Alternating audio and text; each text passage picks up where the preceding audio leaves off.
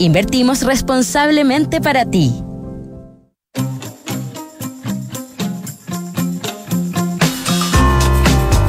Duna presenta Terapia Chilensis con María José Ochea y Arturo Fonten. Auspicio de Sonda, líder en transformación digital. Duna, sonidos de tu mundo.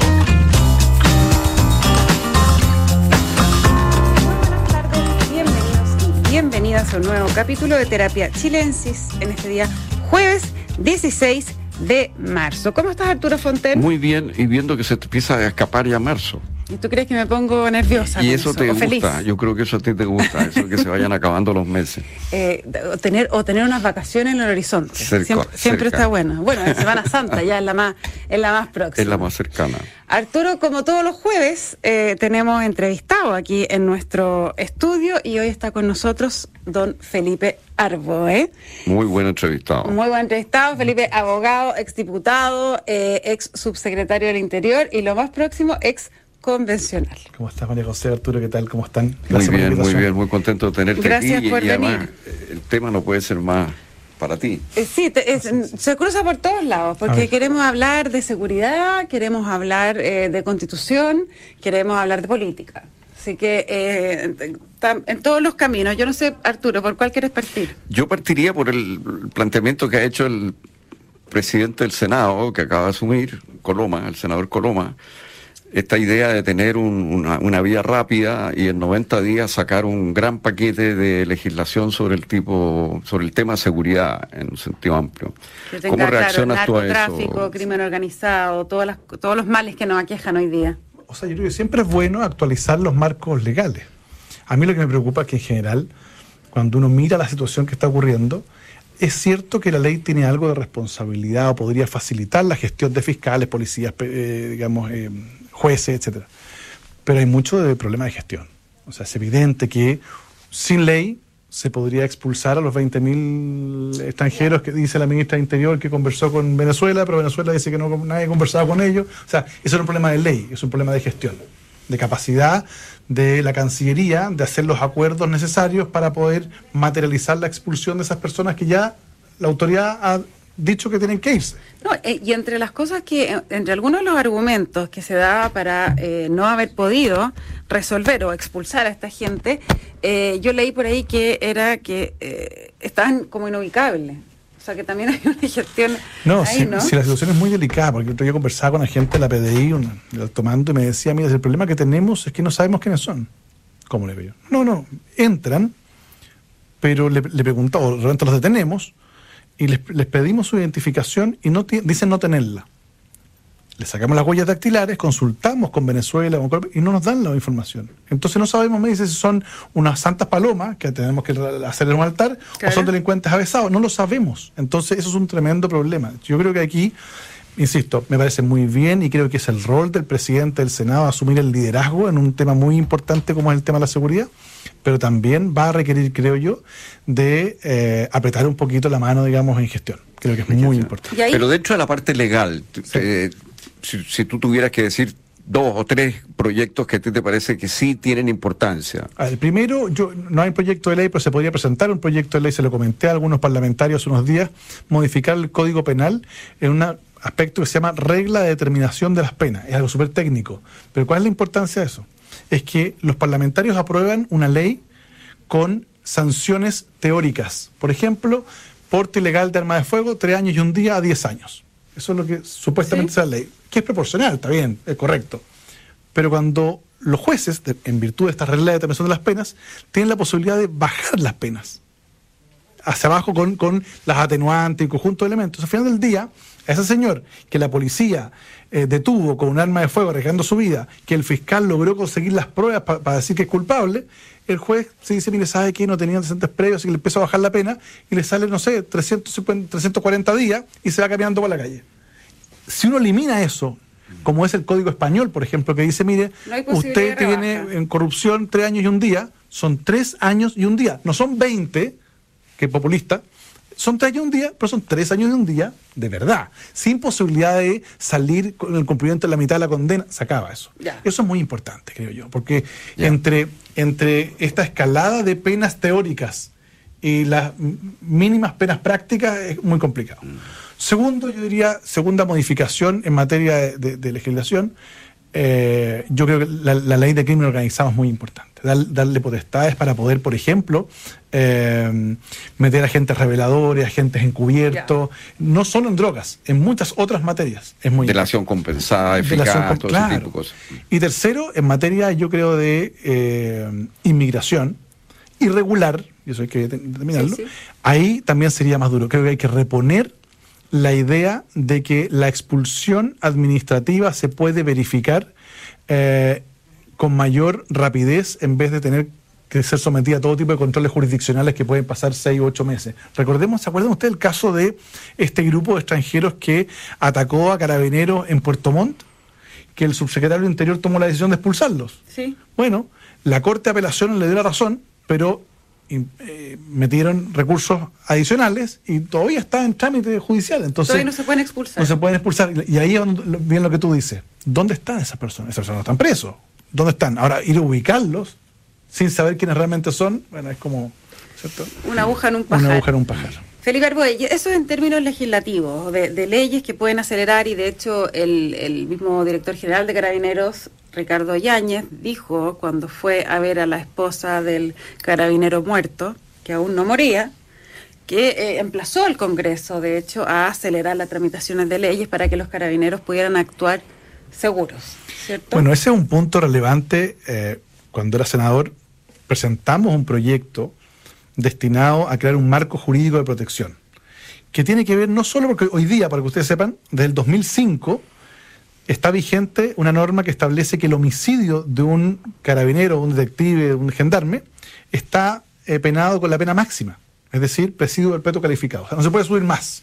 De ahí viene la pena de muerte, que no existe. Pero el problema no está, en, no está en el homicidio, porque ahí hay sanciones concretas y, y altas. El problema está en las lesiones, en la agresión. En la, en la agresión sin resultado De palpable de lesión. ¿Ya? Cuando uno va a Estados Unidos, va a Francia, va a España, el marco jurídico de protección de la policía establece que la persona no se puede acercar a menos de un metro del policía. Y que frente a una agresión, aun cuando no se constaten lesiones, tiene una sanción inmediata. Entonces, ¿por qué? Porque se ha entendido que si la sociedad le encarga a estas instituciones el control del orden público, el Estado de Derecho o incluso combatir contra delincuentes, bueno, tiene que darle el marco jurídico de protección adecuado. Yo creo que ahí hay un punto que es muy relevante, que es lo que estaba una- reclamando el general Yañez. ¿Y con, incluso con agresión verbal? ¿También Bueno, es, es toda una discusión. En algunos países existe, en otros no. Yo no soy partidario de eso, creo que Chile está muy lejos de eso. Pero cuando alguien dice, oye, pero también hay abusos policiales, bueno, es que tiene que haber, yo creo, la contraparte. Es decir, si la policía se, compromete, se, se- se comprueba que un policía ha abusado de, de su, de su función, bueno, también tiene que tener una pena grabada. Ya. O sea, tiene que haber un, un control también desde ese punto de vista. Creo que eso evitaría lo que estamos viendo hoy día. Yo creo que nadie lo dice, pero probablemente está ocurriendo que hay un- una inhibición alta de actuar por el riesgo a que después se le meta el Instituto de Derecho Humano o el Ministerio Público y terminen presos, digamos. Cuando uno ve a un, carabinero o una carabinera que está arrinconado, y le están tirando piedra, bomba incendiaria, bueno, si en ese minuto no puede usar su arma de fuego, ¿cuándo? Claro, lo que pasa es que... No, eh, en contra de la persona, pero sí, porque No, no, no, para disuadir, pero por lo menos menos. para disuadir. Pero ahí pasa- pasan dos cosas, que una, efectivamente, es que si un carabinero no puede ser carabinero cuando debe ser carabinero, es, es como insólito. Pero por el otro lado, eh, el, el- el problema que se gatilló aquí para el estallido, y ahí es donde todo comienza a cambiar la percepción de la gente y los atropellos de derechos humanos que eh, ocurrieron. Entonces, el, el, el problema se tiene que atacar por los dos lados Obvio. Así que, ojo, que sea visible en el fondo una capacitación o un reentrenamiento de carabineros en términos de, eh, de derechos humanos eh, y por el otro lado que tengan más protección ellos para poder actuar. o sea, cumplir el mandato de la ley implica respetar los derechos humanos. O sea, ser efi- eficaz no significa violar los derechos humanos. Claro. Y por tanto aquí lo que yo creo es que hay una falta también de preparación y de eh, tácticas operativas destinadas justamente a ser mucho más eficaz. Cuando uno ve lo que pasó otro día en el estadio, Mm. alguien no se imaginó que eso iba a ocurrir. Era obvio que iba a ocurrir. Era algo. predecible. Pero cuando uno empieza a ver las imágenes y dice, "Ay, perdón, fuegos artificiales. Esas personas entraron con fuegos artificiales, o sea, pasaron toda la seguridad privada, pasaron el resguardo de carabineros, que supuestamente hay un, peri- un perímetro, o sea, todos miraron para el techo. Bueno, aquí algo está, algo está pasando, mejor no, mejor no meterse, ¿no? Yo creo que eso es muy malo porque se empieza a instalar un modus operandi donde la impunidad empieza a ser la norma general y la inhibición también del punto de vista de la policía. Por eso tiene que haber un equilibrio en eso. ¿te fijas? Ahora, yo estoy de acuerdo contigo, pero creo que afectó mucho eh, cosas que no sabíamos, como por ejemplo eh, el uso de los balines Sí. en el eh, periodo de la revuelta, ¿no? Eh, que tenían un riesgo alto, que dejaron gente con pérdida ocular. Y eso yo creo que desacreditó un poco la, la seriedad de la institución de alguna manera, porque, porque eh, O es sea, una irresponsabilidad demasiado grande Bueno, de eh, hecho. haber, haber hecho eso, digamos. ¿no? Y, y- y cuestionó además la capacidad para controlar el orden público sin generar una afectación grave, en este caso lesiones graves, Exacto. digamos, oculares a, a los manifestantes.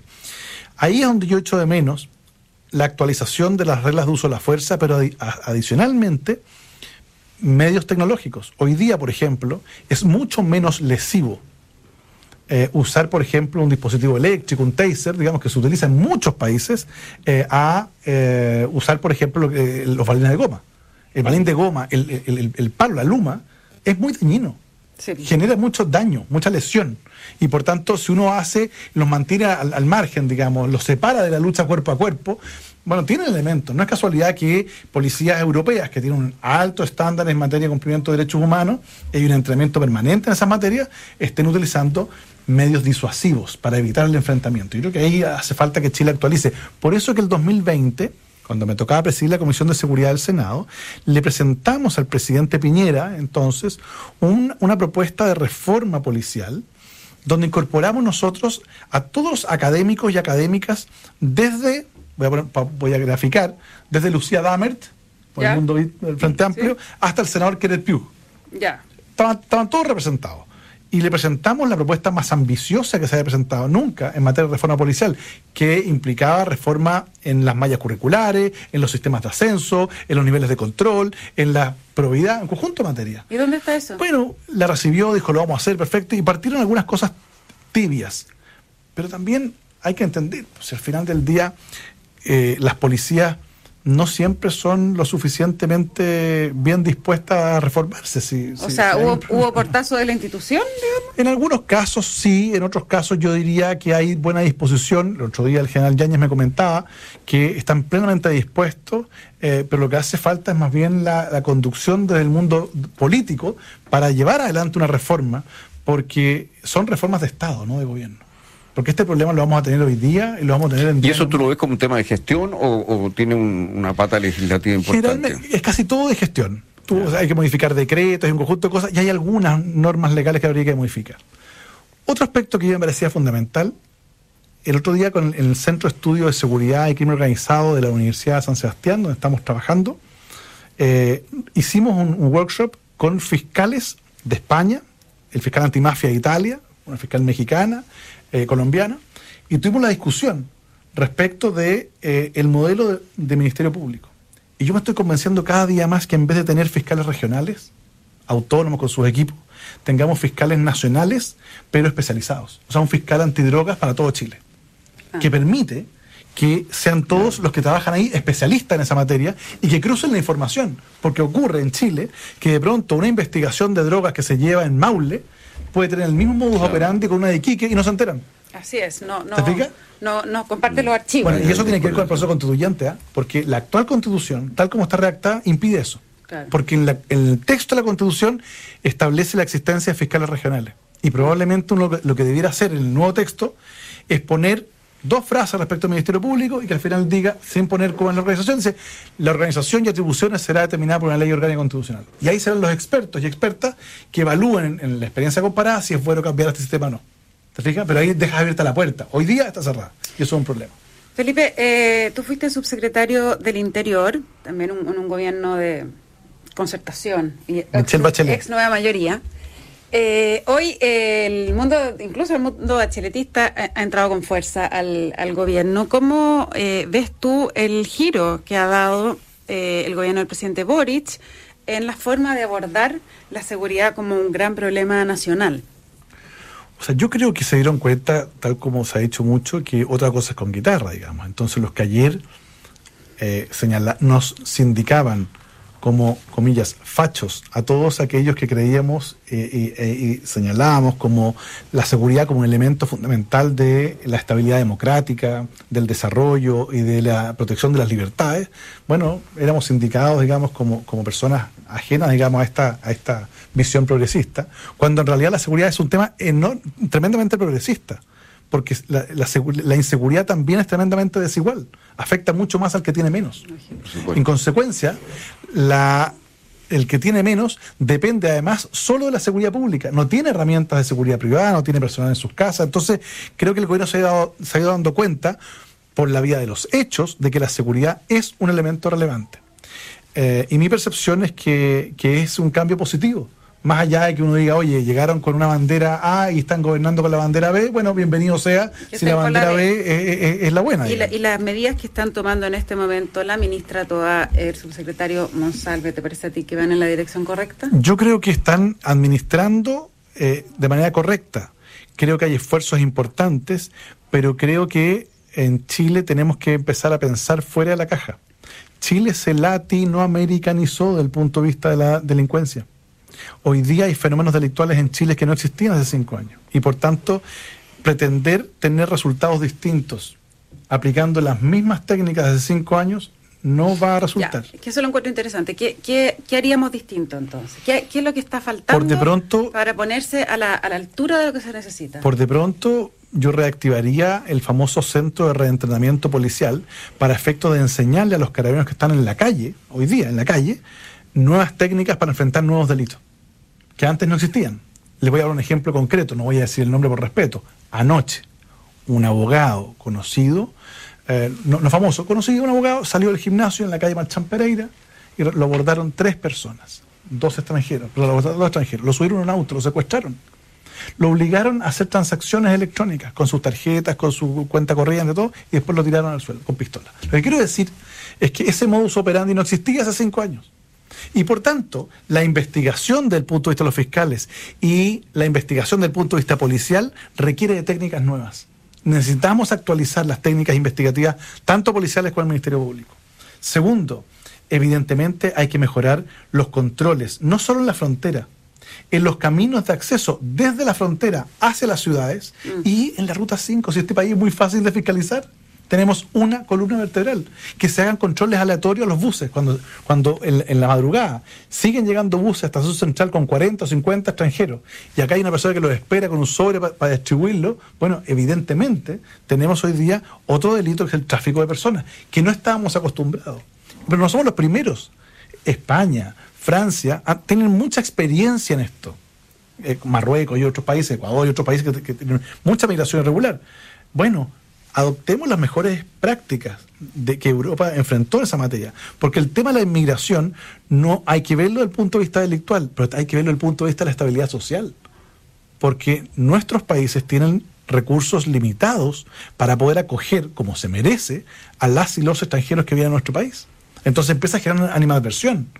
A mí me tocó un fenómeno cuando era subsidiario muy distinto, que era lo- la, la inmigración peruana. Claro. Y en la Pero comuna Santiago Centro, tiempo. donde más había, la gente reclamaba. Y yo era diputado por Santiago, después la gente decía, oiga, pero es el colmo, porque yo no puedo matricular a mi, a mi hija o a mi hijo en, el, eh, en la sala cuna o en el jardín infantil porque está... Hay, El cupo. hay- hay- el cupo. No hay cupo porque están ocupados por los inmigrantes que tienen Claro. peor condición social. Entonces, claro, en algún minuto hay que sincerar y decir esto es un problema de la región. Y hay que hacer, eh, hay que recurrir a la articulación política y los acuerdos multilaterales para enfrentar a este fenómeno migratorio. Ahora, el presidente Boric dijo que era algo que iba a conversar.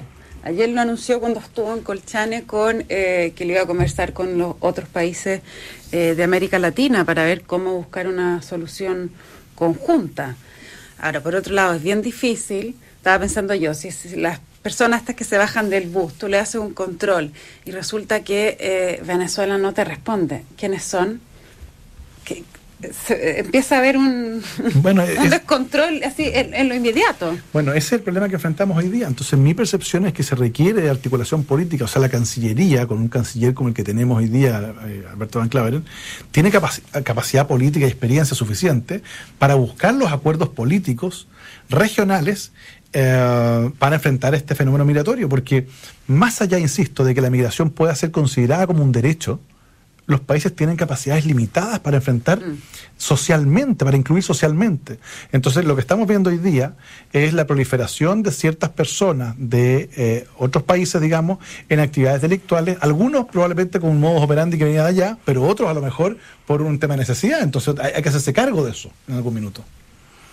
Oye, ¿y cómo ves tú, por otra parte, ya que estamos hablando de inmigración, el, el, trato que le estamos dando a las personas que sí tienen contrato de trabajo y que no son delincuentes? Ah, no, no, yo creo que hay un problema mayor. O sea, yo no puedo entender el nivel de retraso de gestión que hay en el servicio de migraciones. Eso es francamente increíble. Ah, He conocido muchos casos de personas que vienen con contrato Sí. eh, eh, y que vienen a trabajar, resulta que no reciben, eh, no reciben su, su- su residencia temporal, no reciben tampoco su, su cédula de identidad, eso les impide abrir cuenta corriente o cuenta de ahorro, no pueden matricular a los hijos en los colegios, hay un tremendo pro- problema. Ahí lo que se requiere es que el gobierno asuma con, con, con- con sentido de emergencia, redistribuya recursos y haga un proceso de, uno, digitalización total de, de- de- de todas las solicitudes, que se contrate personal adicional, así como se hizo para la pandemia, para enfrentar una situación excepcional, lo mismo tiene que hacerse acá. Contratar personal temporal, especializado, para enfrentar esta emergencia y una vez que esté regularizado desde el punto de vista tecnológico y del punto de vista de tramitación, volver a la normalidad. Pero hay que hacerse cargo de eso. Eh, He conversado otro día con, con, una, con una gente unas empresas que ingenieros eh, chinos, por ejemplo, eh, y japoneses, que tienen obras en Chile, no pueden venir porque no tienen la No posibilidad de entrar. claro. Y tienen hoy día contratos firmados y todo, y no hay posibilidad. Y eso es un tremendo problema de gestión. Ahí no tiene nada que ver la ley. ¿eh? Eso es solo No, gestión. Eso es gestión, es, eh, de, como dices tú, de servicio de migración y también del registro civil. ¿no? Yo, Sí, yo sí. tuve un caso cercano y el registro civil eh, era un desastre. Oye, el Y registro civil se echó a perder, ¿ah? Y también había entre medio que hacer un trámite con la policía de investigaciones, que había que rellenar un formulario mm, como a mano y mandarlo a un mail. Era una cosa realmente del 1982. Perdón, yo No me tocó entrar me- por una frontera terrestre en el verano. Estuvimos seis horas, seis horas parado entre la frontera argentina y la frontera de Chile. Seis horas. Y dije, bueno, entonces serán seis horas porque están revisando acuciosamente. Llegamos allá, nos miraron, nos pidieron los papeles y pasamos. Podríamos Había una persona. No, no, no, no, no sé, no sé qué estaba pasando, pero lo que quiero decir es que es muy arcaico todo el sistema, que el papelito para allá, eh, da lo mismo porque no- ni siquiera piden que estén los niños presentes, es bien, es bien arcaico, entonces se requiere de una vez por todas mejorar la gestión. Aquellos que creemos que el Estado tiene un rol en el desarrollo de los países, exigimos un Estado moderno, eficaz, eficiente, y no un Estado que finalmente sea una piedra de tope del desarrollo. Y ahí nos pasamos a otro tema. Miremos lo que está pasando, por ejemplo, con eh, la tramitación eh, o la permisología de proyectos de inversión. Mm. Una cosa es tener un ministro de Hacienda que dice tenemos que hacer eh, eh, sacar adelante la inversión, pero cuando uno va a regiones, oye, en regiones está todo el ñoñoísmo revolucionario, refundacional instalado en los mandos medios. O sea, todo esto que uno dice acá, no, es que llegó la Carola Toá, llegó la Nelly Uriarte, el bacheletismo, en regiones eso no existe. Y cuando, uno, que y cuando uno va a regiones a ver permiso... ¿pero a qué te refieres? No, pero, eh, los mandos medios. Los mandos Entonces, medios. entonces la inversión no, no está siendo impulsada, eso es lo que O sea, estoy tratando de decir. no, es- no, está siendo impulsada por aquellos que quieren invertir, pero no está siendo, no tiene la recepción adecuada Claro. en la permisología regional. Porque el Ceremi, eh, no tengo idea, era un activista de no sé dónde, entonces le juró que ese proyecto no iba a pasar, aun cuando técnicamente esté perfecto, pero no, él dice que no. Como, Entonces, como lo que había ocurrido acá en Fundamenta. bueno, bien increíble, ¿no? O sea, bien impresionante. Entonces, eso es un tremendo problema. Te voy a poner un ejemplo de la región de Ñuble, por donde yo fui senador. En la región de Ñuble se han rechazado en el último, en el último año más de 90 proyectos de inversión. Más de Pero- 90. Pero, se han rechazado, ojo, ¿ah? no por responsabilidad de los Ceremi en este caso, porque no hay energía disponible. Uno dice, ¿pero cómo? No hay energía. Entonces las empresas quieren llegar allá a invertir en la segunda región más pobre. Se podrían haber creado 12.000 empleos y no hay, no hay energía disponible. ¿Por qué? Porque no se previó, porque, ojo con eso también, porque resulta que la empresa eh, distribuidora no hizo las inversiones oportunas y el coordinador eléctrico no le dijo nada, entonces hoy día tenemos una situación donde no hay energía. Entonces, ¿cómo dice? ¿Pero cómo es posible? Cuando estamos pensando en el 5G, oye, no hay energía disponible para instalar empresas. Entonces, creo que también se requiere, por un lado, eh, hacer modificaciones o movimientos o hacer entender al, al, al, funcionariado regional de la importancia de las inversiones y por otro lado también a ciertas empresas de que tienen que hacer las inversiones cuando correspondan. Bien, pues Felipe Arboe se nos fue volando el tiempo, alcanzamos a tocar uno casi de todos los temas que, que, queríamos, pero bueno, esperemos que haya una, una nueva oportunidad. Así que muchísimas gracias por haber venido a Terapia Chile. Gracias por la invitación. Les cuento que la transformación digital de tu negocio nunca estuvo en mejores manos. En Sonda trabajan para que disfrutes tu vida, innovando y desarrollando soluciones tecnológicas que mejoran y agilizan tus operaciones. Conócelos hoy, Sonda Make It Easy. No se vaya de Radio Duna porque a continuación información privilegiada al cierre y luego sintonía crónica debut junto a Bárbara Espejo y Francisco Aravena. Y no alcanzamos a hablar mucho del tema constitucional con Felipe Arboe, pero le vamos a dejar la misión a Paula Escobar, que llega con reconstitución eh, y hoy estará conversando con la presidenta del PPD y candidato también al nuevo consejo, Natalia Piergentili. Arturo, Felipe Arboe, muchísimas gracias de nuevo y que tengan todas y todos una muy buena noche. Muy buenas noches. Buenas noches.